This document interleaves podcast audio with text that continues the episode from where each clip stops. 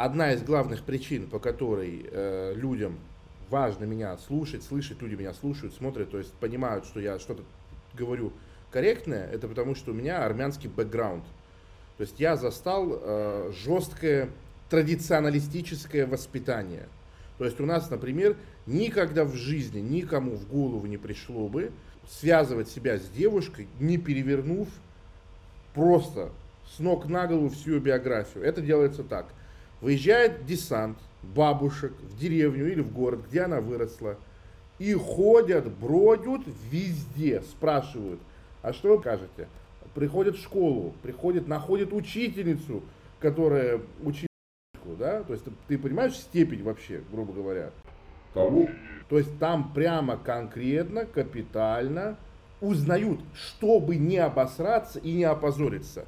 Был такой случай, а, чемпион мира, олимпийский чемпион по греко-римской борьбе, осетин, он все, влюбился в осетинку, свадьба, все приехали, 500 родственников, и приходит рассылка всем родственникам на телефон, как невеста стоит, вот так вот в зеркало, э, показывает язык и фоткает свою жопу. Свадьба отменяется сразу же, Жениха везут в горы на две недели, чтобы он пришел в себя, потому что он неадекватен. Он будет говорить, это подставили, это она просто хуйню будет нести. Его возят в горы, чтобы он очухался, пришел в себя. И вот таким вот макаром человека спасли. Я, ты же понимаешь, что я э, как бы, э, я хоть и армянин, но я супер э, вот в нашей обычной культуре, русской городской вырос. Я, я, я понимаю сейчас, что самая главная ошибка нас, молодых там пацанов, все такое, нам сопортить должны, понимаешь? Нам должны сопортить, с одной стороны, бабушки и тетушки, например. То есть, опять же говорю, свадьба. Что такое свадьба? Никогда не может быть свадьбы без предварительного осмотра старших женщин. То есть, ты захотел на ком-то жениться, приходишь, говоришь, я хочу жениться. Они говорят, хорошо, твоя сестра и твоя тетя раздевают ее до гола втроем и осматривают шрамы, родинки, уколы там от этих, как его, от шприцов, от, то есть все прям смотрит, чтобы понять, это, это пригодно или нет. Это только вопрос задам. Если, допустим, теоретически, а, была бы такая ситуация, что а, тебе нужно было воспользоваться суррогатной матерью. Ну, мало ли что в жизни бывает. Ты бы вот в первую очередь на что опирался в поиске вот этой суррогатной матери? То есть в первую очередь здоровье. Почему? А зачем мне суррогатная мать с плохим здоровьем? Чтобы что? Чтобы ребенок с плохим здоровьем рождался? А вот теперь смотри, почему, когда ты себе жену выбираешь, это не приоритет номер один. То есть ты готов связать себя на десятилетия вперед, и, и те самое важное, это вот характер, там, чувства. Почему, когда мы говорим про вот самого близкого человека, вот все, что этого касается, у нас не возникает такой мысли, что какого у него будет здоровье. Мы должны четко понять, что у нас, у нас должна, должна быть такое явление, как дисквалификация. Знаешь, что дисквалификация в спорте? То есть человек... По, э, спортсмен, боец по каким-то причинам просто выпадает, выпадает из конкурентной борьбы. То есть неспортивное поведение. Вот. Неспортивное поведение. Все. Все, неспортивное поведение нельзя.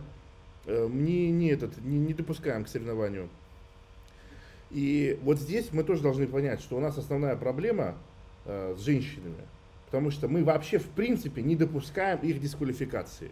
То есть, чтобы не произошло, мы сами их отмазываем как адвокаты. Хотя, вдумайся, у женщин никогда нет проблемы в том, чтобы тебя дисквалифицировать. То есть, когда им надо, любая хуйня, не так посмотрел, не то сказал, не купил, блядь, маме привет, все.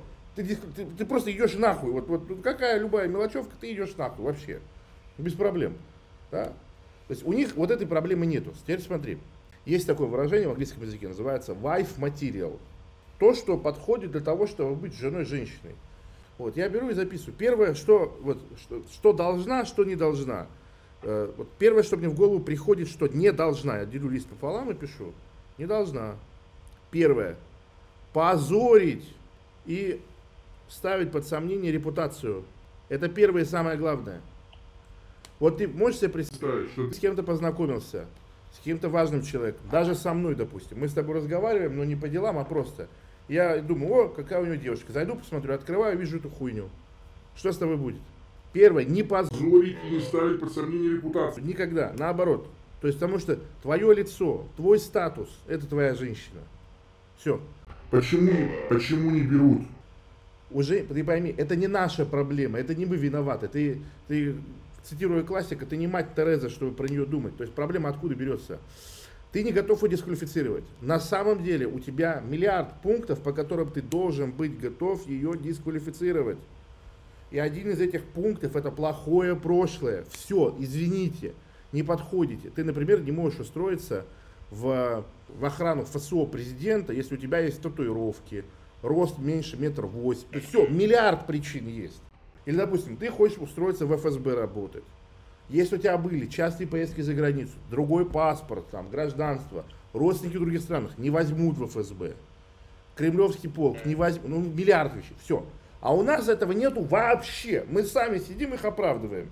Но она с кем-то ебалась, она была, да, была, она наркоманка была, так это ее папа там абьюзил. Все, мы сидим, а дисквалифицировать-то что? И доходит вплоть до того, ко мне приходят люди и говорят, я влюблен в проститутку и не могу остановиться. В настоящую проститутку.